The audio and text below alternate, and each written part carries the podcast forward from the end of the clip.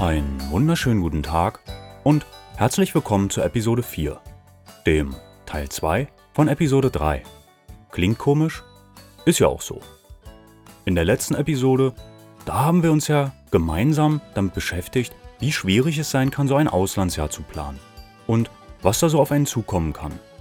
Wir haben uns gemeinsam bei ein paar netten Menschen bedankt und waren dabei, einige schwierige Entscheidungen zu treffen. Heute, da braucht jemand dringend unsere Hilfe. Daher habe ich etwas am Ende dieser Folge vorbereitet. Dann schauen wir doch mal, wie das Ganze heute weitergeht. Ich bin Flo und das ist ein Ticket zur Milchstraße.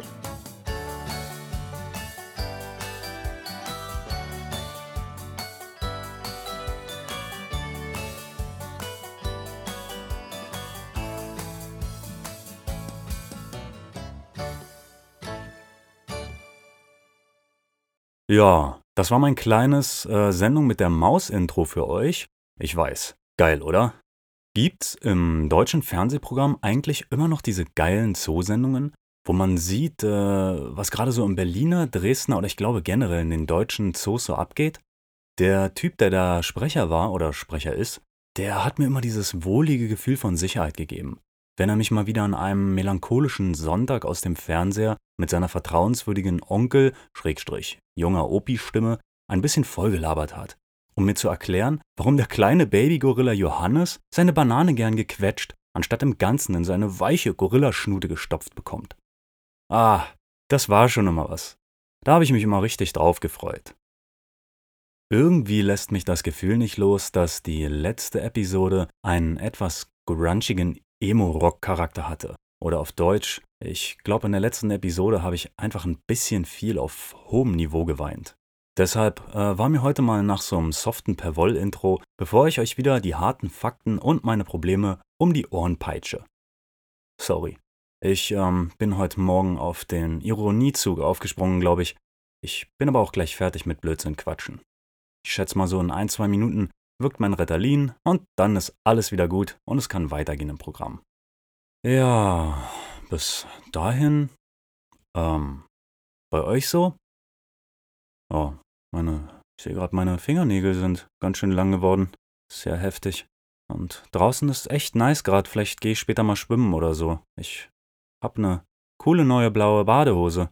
Die ist echt nice, weil sie blau ist und ziemlich cool halt. Die hat auch so einen Gummibund dass das nicht rutscht. Also, ich meine, die Hose rutscht dann nicht, wenn man damit badet und so. Ich meine, im Wasser halt. Ist ja eine Badehose eben. Oh, ich äh, glaube, meine Tabletten wirken. Ich äh, freue mich darüber.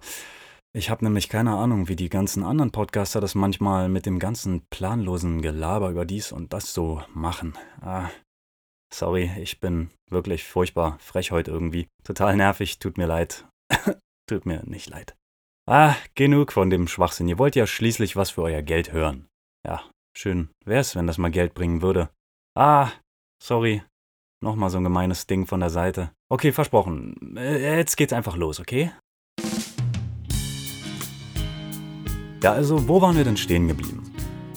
Desto mehr ich diese Reise plante, desto mehr Herausforderungen stellten sich uns. Ich versuchte, das große Ganze im Auge zu behalten, um mich damit zu motivieren. Eines Tages würde ich ins Flugzeug nach Japan steigen und diesen Traum wirklich wahr machen. Aber da war sie wieder. Die endlose Liste an Aufgaben, die dafür noch nötig waren. Es klingt leichter, als es für mich damals war. Die ganzen Aufgaben, mit denen ich natürlich absolut freiwillig konfrontiert war, ständig als positiven Teil der Reise zu sehen. Manches war einfach ganz klar Scheiße. Es sei denn, man ist Sachbearbeiter bei einem dieser Ämter, die mich zum Verzweifeln brachten. Ja, dann ist es eine schöne Sache, das Gegenüber auf der anderen Seite des Schreibtisches langsam verzweifeln zu sehen, wenn man davon berichtet, dass wieder einmal einer der nötigen Prozesse, zu deren Ausführung man aber verpflichtet ist, unglücklicherweise Monate dauert oder sehr kompliziert ist. Ah, einmal im Leben Sachbearbeiter beim Berliner Amt und ein bisschen Gott spielen. Kleiner Erfahrungstipp. Wenn ihr die Möglichkeit habt, früh zu planen, macht es einfach. Ich kam mir oft lächerlich vor, so früh zu planen und hörte auch oft von anderen, die selbst noch nie länger als zwei Wochen am Pool irgendeiner Hotel-Wasserbar gechillt hatten, ich mache mir zu viel Stress mit dem Ganzen. Ist doch genug Zeit. Glaubt mir, fangt früher an, wenn ihr Zeit habt. Wenn nicht, macht euch Zeit dafür. Frühe Planung hat mir noch nie geschadet. Wenn ich fertig war, hatte ich alle Zeit der Welt, mich wieder mit den unwichtigen Lebensaufgaben zu beschäftigen oder Kleinigkeiten auszufeilen. Späte Planung kann zu üblen Überraschungen führen, gerade bei bürokratischen Sachen, die Zeit benötigen, wie Visa, Abmeldungen, Reisepässe, Versicherungen und so weiter. Nehmen wir zum Beispiel die Wohnung, die wir in Berlin hatten. Sofort nach dem Feststand, dass wir die Reise machen, war es eines dieser Themen, mit denen ich mich beschäftigte, wo wir auch beim Thema der letzten Folge angekommen wären. Die Wohnung. Behalten oder untervermieten. Wie in der letzten Episode schon angedeutet, waren eine Menge Menschen in unserem Umfeld der Meinung, es sei eine ganz dumme Idee, die Wohnung aufzugeben, ja womit sie auch recht hatten. Ich lebte in dieser Wohnung, seit ich ein kleiner Junge war. Vorher hatten wir sogar in der Wohnung gegenüber gewohnt, also insgesamt eine Ewigkeit in dieser Wohnsiedlung, von einem der großen Wohnungsbauvereine in Berlin. Nachdem meine Mom auszog, übernahm ich die Bude und kurze Zeit später zog meine Freundin mit ein. Wir zahlten durch lange Jahre Mitgliedschaft im Verein eine vergleichsweise billige Miete für die Lage und den Zustand, den die Wohnung hatte. Nimmt man diesen Fakt und die anderen Tatsachen wie gute Nachbarschaft und so weiter, ist es natürlich in der Theorie absoluter Blödsinn, die Wohnung aufzugeben. Daher ging mein erstes Handeln auch in Richtung Untervermietung. Ich klärte alles mit dem Verein ab und tatsächlich, es war möglich, die Wohnung ein Jahr unterzuvermieten. Klasse. Ich druckte Verträge aus, machte mich im Netz schlau und kümmerte mich um die Plattform zum Inserieren. Ich fragte auch im Freundes- und Verwandtenkreis nach, bekam aber nur Absagen. Genau diese Sachen kosteten Unmengen an Zeit. Daher ist eine frühe Planung wirklich so wichtig in manchen Fällen.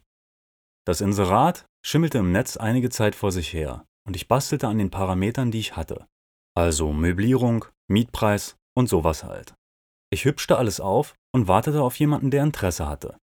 Mir fiel beim Belesen über die ganze Untervermietungsthematik immer mehr auf, wie viel Verantwortung das eigentlich war. Ich konnte die Bude ein Jahr lang vermieten. Doch was, wenn ich länger bleiben wollte? Sollte ich dann aus Japan mit dem Verein sprechen und das alles per Telefon klären? Was, wenn ich früher komme? Sollte ich dann mit 29 bei irgendjemandem hausen und das zusammen mit meiner Freundin? Oder mir eine neue Wohnung suchen, womit ich dann doppelte Verantwortung hätte? Schließlich war ich als Untervermieter ja Bürger für denjenigen, der in die Wohnung einziehen würde. Wollte ich das wirklich? Mir auf der Reise Gedanken über die Wohnung und den Mieter in der Wohnung in Berlin machen? Was war mit den ganzen Deadlines? Würde das alles passen zum Tag des Abfluges? Was musste ich überhaupt alles bedenken? Und konnte das nicht irgendjemand anders für mich übernehmen? Alles komplizierte Fragen. Und da tauchte die gute alte Angst wieder auf. War das alles nicht eine Nummer zu groß für mich? Sollte ich die Wohnung wirklich aufgeben? Ich hatte so lange dort gelebt und im Grunde ist es doch eine klasse Gegend, in der man locker noch ein paar Jahre ganz gut leben kann, wenn ich einen neuen Job finde. Die Nachbarn sind doch so nett und meine Familie lebt auch in der relativen Nähe.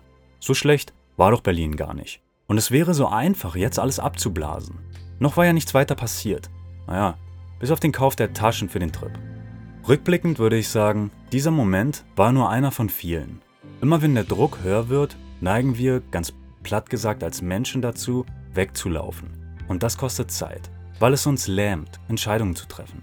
Viel zu tief stecken wir in Verantwortungen der Bank, dem Chef, der Familie, dem Partner, dem eigenen Kind, uns selbst oder sonst wem gegenüber, als dass wir die Ketten unserer Verantwortlichkeiten sprengen könnten, um uns wieder frei bewegen zu dürfen.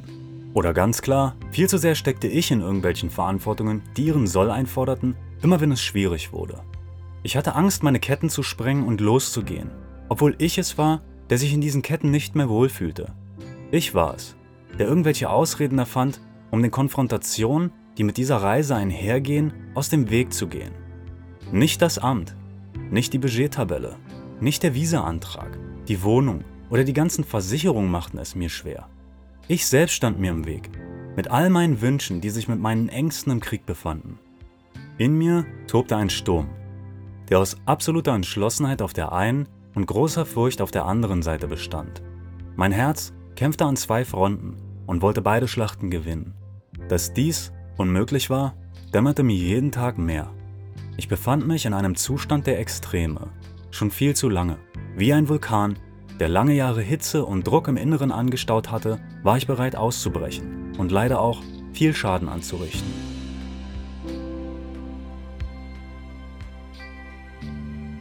Ich war also damals gerade mitten am Ausbrechen und trieb mich selbst etwas in den Wahnsinn wegen der Thematik mit der Wohnung. Ich nahm mir die Zeit und setzte mich hin, um meinen Kopf klar zu bekommen. All die Argumente, die ich im Laufe der letzten Zeit gehört hatte, schwirrten in meinem Kopf herum. Es war wie das Brummen eines illegalen, getunten Auspuffs direkt neben meinen Ohren. Gerade als die Lava wieder zu brodeln begann, sah ich die Lösung glasklar vor mir. Dies behalten, jenes behalten, Sicherheit hier, Sicherheit da. Ich hatte so eine lange Liste von Sachen, die wegen irgendwelcher an den Haaren herbeigezogener Sicherheitsverlangen nicht verkauft, nicht verschenkt, verschrottet, abgemeldet oder sonst was werden konnten. Da es unklug oder unsicher war, dass ich eigentlich ständig nur rotierte. Ich schob alles, ob materiell oder nicht, von rechts nach links und links nach rechts, ohne dass ich wirklich das Gefühl hatte, etwas zu bewegen. Eine drastische Entscheidung musste her. Wohnung weg. Das war das Erste, was mir damals in den Sinn kam und bei dem ich absolut sicher spürte, es war die richtige Entscheidung. Im gleichen Zuge fiel die Entscheidung, das relativ neu gekaufte Auto meiner Freundin auch loszuwerden, anstatt es auf Biegen und Brechen weiter durch unser Leben zu schleifen. Was sollte der ganze Zirkus? Irgendeine Wohnung, an der ich emotional hänge oder irgendein dämliches Auto für eine eventuelle Rückkehr, von der niemand außer anscheinend andere um mich herum wussten, dass sie so sicher kam, zu behalten, um sicher zu sein, dass alles sicher ist, wenn wir wiederkommen? Wir wollten doch gerade mal losgehen und nicht schon wiederkommen. Wir wollten doch Ballast abwerfen und nicht fleißig lagern. Der Plan war ab jetzt folgender. Alles rund ums Abmelden und Ausziehen aus der Wohnung recherchieren und danach sofort anfangen, die Wohnung zum Auszug anstatt zur Untervermietung vorzubereiten. Außerdem musste ein Käufer für das Auto her, der am besten so kurz wie möglich vor unserem Abflug kauft. Ich hatte ja locker noch circa ein halbes Jahr Zeit. Das sollte schon passen. Moment mal, ein halbes Jahr? Wo sind denn die anderthalb Jahre von letztens hin? Äh, na, Ebay-Verkäufe regeln, arbeiten gehen und Jobs auch gerne mal wechseln müssen zwischendurch? Recherche, Planung, Budgettabelle programmieren, Freunde treffen, bekannt geben, dass wir die Reise machen werden und darüber quatschen, im Ichin essen gehen, Papierkram machen und dann hatte ich ja so lange auf einen Untermieter gewartet, anstatt schnell zu entscheiden und die Wohnung aufzugeben. Das letzte Jahr war also in allerlei dies und das einfach in Luft aufgegangen. Was nicht ganz stimmt da der ab und zu vorhandene große Stress durch unsere ersten Weltprobleme die Zeit teilweise echt dehnte. Meine Jobwechsel machten mir arg zu schaffen und ein halbes Jahr quälte ich mich auf einer Arbeitsstelle, die besonders zum Kotzen war. Meine Freundin war auch nicht gerade begeistert, in einem Zuhause zu leben, das sich jeden Tag verändert hatte, wenn sie nach der Arbeit heimkam. Aber das war der Preis. Blut, Schweiß und Tränen, sagt man doch. Angefangen hatte ich ja bereits sowohl mit der Bürokratie als auch mit der Teilauflösung der Wohnung. Außerdem hatte ich im Laufe der letzten Jahre Unmengen an Zeug aus der Wohnung geschafft, da ich mich mit meiner Freundin auf einen minimalistischen Lebensstil eingestellt hatte. Wir hatten kaum Deko und überhaupt von allem nicht so viel.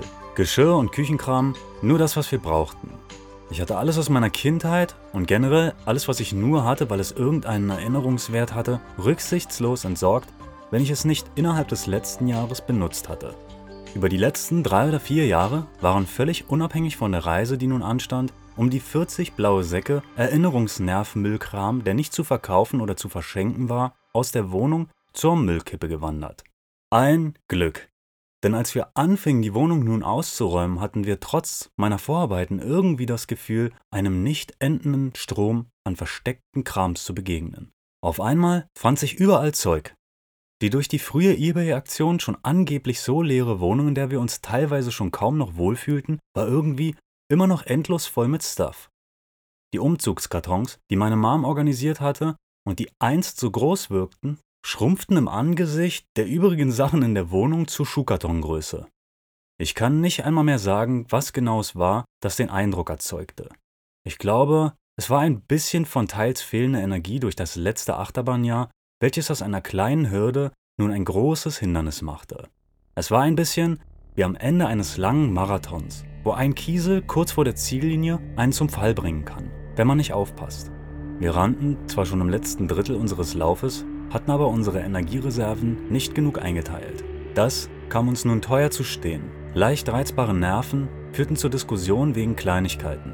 Es wurde immer schwieriger, eine klare Linie zu finden, um uns beide zufrieden zu machen mit einer Lösung. Wir hielten uns an Nichtigkeiten auf und verloren einfach nur Zeit mit nichts. Aber wir kniffen ganz deutlich gesagt die Arschbacken zusammen. Wir wussten, das würde irgendwann enden und sich auszahlen. Wir hakten uns also ein und liefen das letzte Drittel schnaufend und schwitzend gemeinsam Richtung Ziel. Wenn einer fiel, half der andere ihm auf. Und wenn einer sich dabei beschwerte, hörte der andere zu. Das zogen wir eine Weile so durch und erreichten den Punkt, wo es einfach kaum noch weiterging. Den Rest der Strecke schafften wir nur durch Support von außen. Einige gaben ein paar motivierende Zurufe von der Seite, andere streckten sich für einen Schulterklopfer über das metaphorische Absperrband an der Seite der Marathonstrecke und wenige opferten sich und kamen auf die Bahn gelaufen und gaben uns einen liebevollen Schubser in Richtung Ziellinie. Wir räumten also immer weiter und schafften hunderte Kilo längst vergessenen Vergangenheitskram aus dem Keller, den Schränken und sonst woher zum Müllplatz. Wir fluchten und jammerten, was das Zeug hielt, machten aber immer weiter ich entkernte die Wohnung und den Keller bis zur Übergabe in großen Schritten, tanzte mich ins Finale der Bürokratieshow, finalisierte Versicherungsverträge, kaufte Flugtickets, wir schmissen wegen Kälte eine vorgezogene Abschiedsparty und bekamen den letzten entscheidenden Push, als wir unsere Work-and-Holiday-Visa von der Botschaft abholten. Beflügelt und im Kamikaze-Modus stürzten wir in Richtung Ziel und wurden dabei immer schneller und rücksichtsloser. Emotionen türmten sich und brachen zusammen. Wie ein Komet, der Fahrt aufgenommen hatte, sausten wir brennend und uns auflösend in Richtung Abflugdatum. Wir waren verzweifelte Boxer, die sich schwer verwundet bis in Runde 11 geschleppt hatten und nur noch taumelnd mit verschwommenem Blick den Titel in greifbarer Nähe sahen. Wir hoben ein letztes Mal die Arme. Unsere Faust flog in Richtung Stichtag. Wir schlugen ein, die Ringglocke schellte und es überkam uns Stille. Es war vorbei. Alles war vollständig abgeschlossen und erledigt. Inzwischen fast anderthalb Jahre Planungs-, Räum-, Traum-, Hass- und Spaßphase waren mit einem finalen Kinnhaken zu Boden gegangen und erledigt worden. Es gab keinen Applaus, kein Blitzlichtgewitter und keine tosende Menge. Nur mich und meine Freundin. Wir verbrachten die letzte Nacht auf zwei Umzugskartons mit Schlafsäcken in Stille, in einer leeren Wohnung.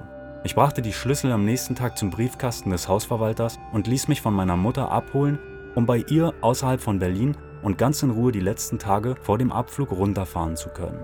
Meine Freundin fuhr ein letztes Mal zur Arbeit und blieb die Nacht bei ihrer Familie.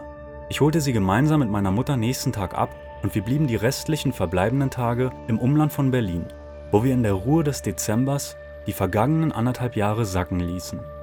Alle Familienmitglieder und Freunde waren verabschiedet und mein Vater kam spontan einen Tag vor unserem Abflug aus Italien, um auf Wiedersehen zu sagen. Emotional waren wir nicht mehr. Wir waren bereit. Nächsten Tag ging es zum Flughafen und nach dem üblichen Gewarte, Check-in und Boarding-Prozedere wurde mein einstiges Credo, dass ich erst wüsste, ich würde diese Reise wirklich machen, wenn ich sie wirklich mache, wahr, als ich mich auf Flugzeugsitz D23 setzte.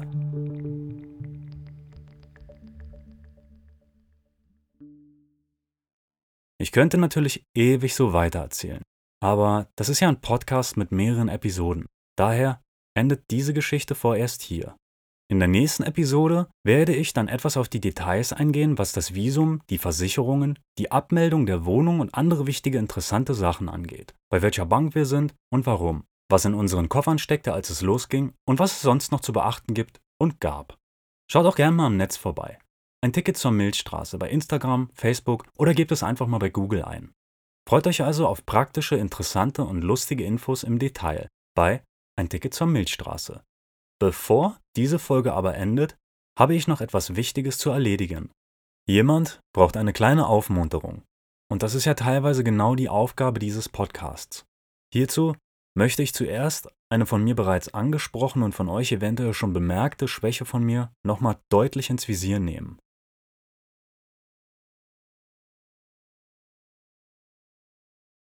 Es ist irgendwie Teil meiner Natur, mich oft in Extremen aufzuhalten, ohne es zu bemerken. Jeder, der mich lange genug kennt, hat das mindestens schon einmal erlebt und nicht jede Freundschaft hat diese leidenschaftliche Art zu leben unbeschadet überstanden. Ich gebe ganz offen zu, das ist eine meiner, wenn nicht sogar meine allergrößte Schwäche. Emotionales, impulsives Verhalten. Wie vorhin schon angesprochen, bin ich manchmal ein Vulkan. Aber die Freundschaften, welche immer noch bestehen, wissen, Vulkane spenden auch Leben und sind sehr beständig in ihrem Dasein. Sucht man sie, sind sie genau da, wo man sie zurückgelassen hat. Jeder Ausbruch führt über einen längeren Zeitraum zu einem Neuerschaffen der Umgebung mit einem regen Wachstum. Nach dem ersten Chaos der Detonation kommt alles zur Ruhe und die fruchtbare Mischung aus dem Herzen des Kraters schafft Leben. Die Inspiration für diesen Podcast finde ich in erster Linie in meinem momentanen oder vergangenen Umfeld, in dem ich davon schreibe und berichte. Auch Gespräche mit Freunden sind natürlich manchmal Teil meines Lebens. Da ich hier auf Shodoshima aber ziemlich isoliert bin und fürs Wi-Fi erstmal zum nahegelegenen Hafen laufen muss, wenn das Wetter stimmt, ist der Kontakt nach Deutschland nicht allzu groß. Seit ich den Podcast gestartet habe, habe ich die ein oder andere wirklich unerwartete Nachricht von lange zurückgelassenen Menschen bekommen. Scheinbar wird dieser Vulkan über die Jahre auch etwas sanfter, denn üblicherweise regen mich Nachrichten aus der Vergangenheit überhaupt nicht. Doch ein alter Freund scheint keine einfache Phase durchzumachen und ich möchte ihm etwas Trost spenden. Diesen Trost scheint er teilweise beim Hören meines Podcasts zu finden. Ich freue mich, dass dieser Podcast schon jetzt Verbindungen schaffen konnte, wo lange Jahre keine waren. Ich teile deswegen hier ganz offen einige große Schwächen von mir. Das mache ich nicht aus Langeweile oder weil ich gerade Trost brauche. Ich will auch keine Umarmung haben. Und jetzt gerade eh schon gar nicht, ihr wisst schon warum. Es ist für mich einfach wichtig zu zeigen, dass große Schwächen auch fantastische Stärken beinhalten. Wir sollten einen Überschuss an Energie untereinander aufteilen, so dass jeder mal eine Hand gereicht bekommt, wenn er selbst gerade keine reichen kann. Kümmert sich jeder auch bloß nur um sein nahes Umfeld, schafft er damit eine Verbindung aus wenigen, die wachsen kann, sobald sich diese Verbindungen finden. Ich bin gerade zu weit weg, um dir meine echte Hand zu leihen. Deswegen bekommst du jetzt eine digitale von mir. Glaub an dich, Junge. Du bist ein klasse Kerl. Du hast es bis hierher geschafft. Jetzt zieh über los, kassier deine 4000 Mark ein und spiel weiter. Runde für Runde. Niemand schafft es, dieses Spiel in einem Zug zu spielen. Und wer will das auch? Eine Runde und das war's? Stell dir vor, Du würdest mit eins schon dieses bunte, geile Spielbrett Leben verlassen. Du hast schon so viele gute Runden spielen dürfen und jetzt hast du ein paar in den Sand gesetzt. Wie viele noch kommen, weißt du nicht. Also nimm deinen Mut zusammen und genieße jede einzelne von ihnen. Spiel langsam und zock auch mal. Aber bleib am Tisch. Und zwar bis zum Schluss. Denn enden tut dieses wirklich bemerkenswerte Spiel irgendwann von ganz alleine. Danke fürs Einschalten. Wir hören uns am Montag in Episode 5. Macht's gut.